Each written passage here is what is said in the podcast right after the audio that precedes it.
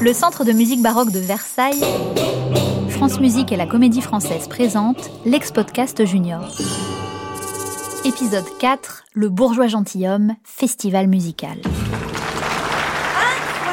Extraordinaire Meilleure comédie. Merci, ballet. merci, merci les amis, Bravo merci Excusez-moi, Bravo je suis à vous tout de mais- suite. Ah non mais quel succès Je vous retrouve au bal Ah, voilà, voilà. Euh, je suis à vous. Oh, écoutez, quelle soirée. Nous sommes au château de Chambord. Le... Attendez, j'en perds mes repères. Euh, oui, c'est ça, nous sommes le 19 octobre 1670. Et c'était déjà la deuxième représentation devant le roi et la cour du bourgeois gentilhomme. Quelque chose me dit que ma comédie ballet va entrer dans l'histoire. Il faut dire que Monsieur Lully et moi avons tout donné, presque 4 heures de spectacle. D'ailleurs, on dira que c'est le sommet de notre collaboration. Ah, je suis assez d'accord. Le roi avait l'air ravi, heureusement, car comme d'habitude, c'est lui qui nous a commandé la pièce. Molière, Lully, approchez. Je songe à vous demander une nouvelle pièce. Louis XIV avait envie d'un spectacle à l'ambiance exotique, une pièce qui évoque euh, les Turcs. C'est que les turqueries, comme on les appelle, sont à la mode au royaume de France.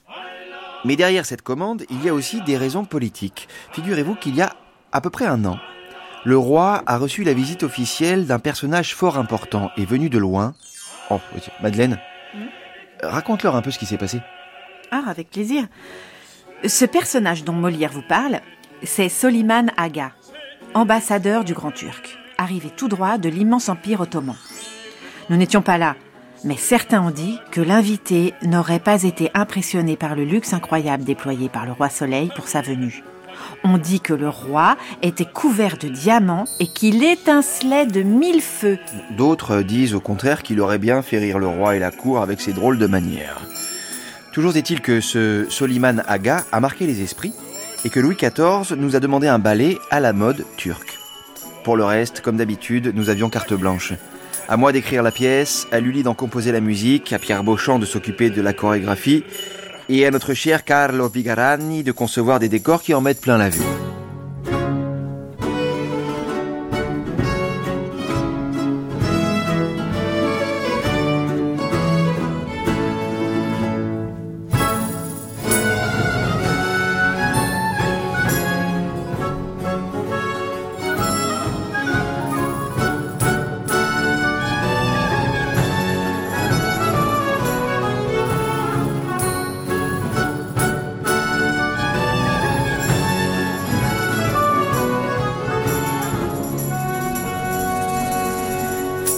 J'ai été fort inspiré et quelques mois plus tard, mon bourgeois gentilhomme était prêt, les répétitions pouvaient commencer.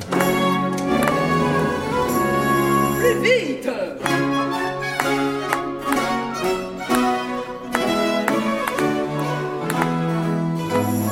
Encore C'est l'histoire de Monsieur Jourdain. Un bourgeois parisien devenu très riche grâce à ses affaires. Il veut plus que tout devenir ce qu'on appelle, à mon époque, un gentilhomme. C'est-à-dire un homme de la haute société avec des manières impeccables et une éducation plus que soignée. Et pour devenir le gentilhomme parfait, ce brave Jourdain dépense sans compter. Il s'entoure de professeurs pour apprendre la philosophie, le maniement des arbres, mais aussi la danse et la musique.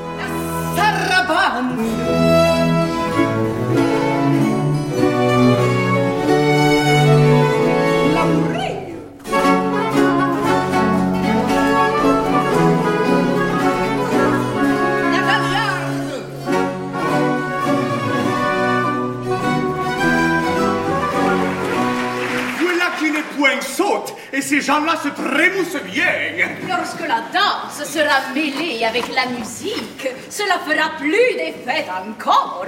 Et vous verrez quelque chose de galante dans le petit ballet que nous avons ajusté pour vous. Et pour finir, la canarie. Évidemment, comme il est mauvais dans tout, tout le monde se moque de lui. À commencer par sa femme et sa servante, qui essaient de lui ramener les pieds sur terre et de le convaincre de laisser sa fille, Lucille, épouser le jeune Cléonte. Mais Monsieur Jourdain refuse ce mariage pour la simple raison que ce potentiel gendre n'est pas gentilhomme. Qu'à cela ne tienne, Cléonte décide de se faire passer pour un grand personnage, le fils du grand turc. et rend visite à Monsieur Jourdain, en costume et turban oriental. Écoutez un peu le début de la scène. Ambusahim, Oki Boraf, Yordina, Salamaliki. C'est-à-dire, Monsieur Jourdain, votre cœur soit toute l'année comme un rosier fleuri. Ce sont façons de parler obligeantes de ces pays-là. Je suis très humble serviteur de son Altesse turque. Autant dire que je me suis fait un plaisir de jouer Monsieur Jourdain.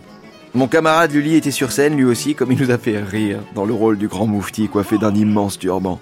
Je ne vous dis pas tout, mais je peux juste vous révéler que Monsieur Jourdain va réaliser son rêve, devenir un grand de ce monde, mais pas vraiment comme il le pensait.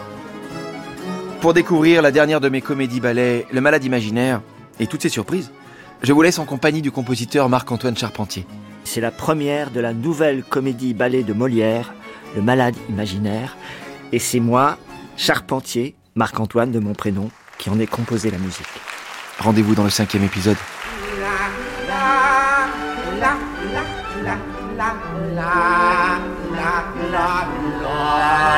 Retrouvez Molière et les protagonistes de cet épisode en prolongeant l'expérience sur le site expodcast.cmbv.fr, au programme des archives, des vidéos, des rencontres et bien d'autres découvertes, un podcast du Centre de musique baroque de Versailles en coproduction et partenariat avec France Musique et la Comédie Française et en partenariat avec le Château de Versailles. Écriture et voix Suzanne Gervais, avec les comédiens de la Comédie Française, Éric Génovèse interprète Pierre Beauchamp, Allez les enfants, on apprend tout en même temps, hop. Florence Viala interprète Madeleine Béjart, Alors, j'y vais? Loïc Corbery interprète Molière, Oui, t'as- oui, oui, elle, elle- elle a pas de... Oui, euh, Pierre-Louis Calixte interprète Marc-Antoine Charpentier. Bon, quand tu veux, dis-moi. Oh là là, on dirait que j'ai le trac. Conseil scientifique Catherine Cessac, équipe de réalisation Radio France, Olivier Guérin, Claire Levasseur, Cédric Chatelus.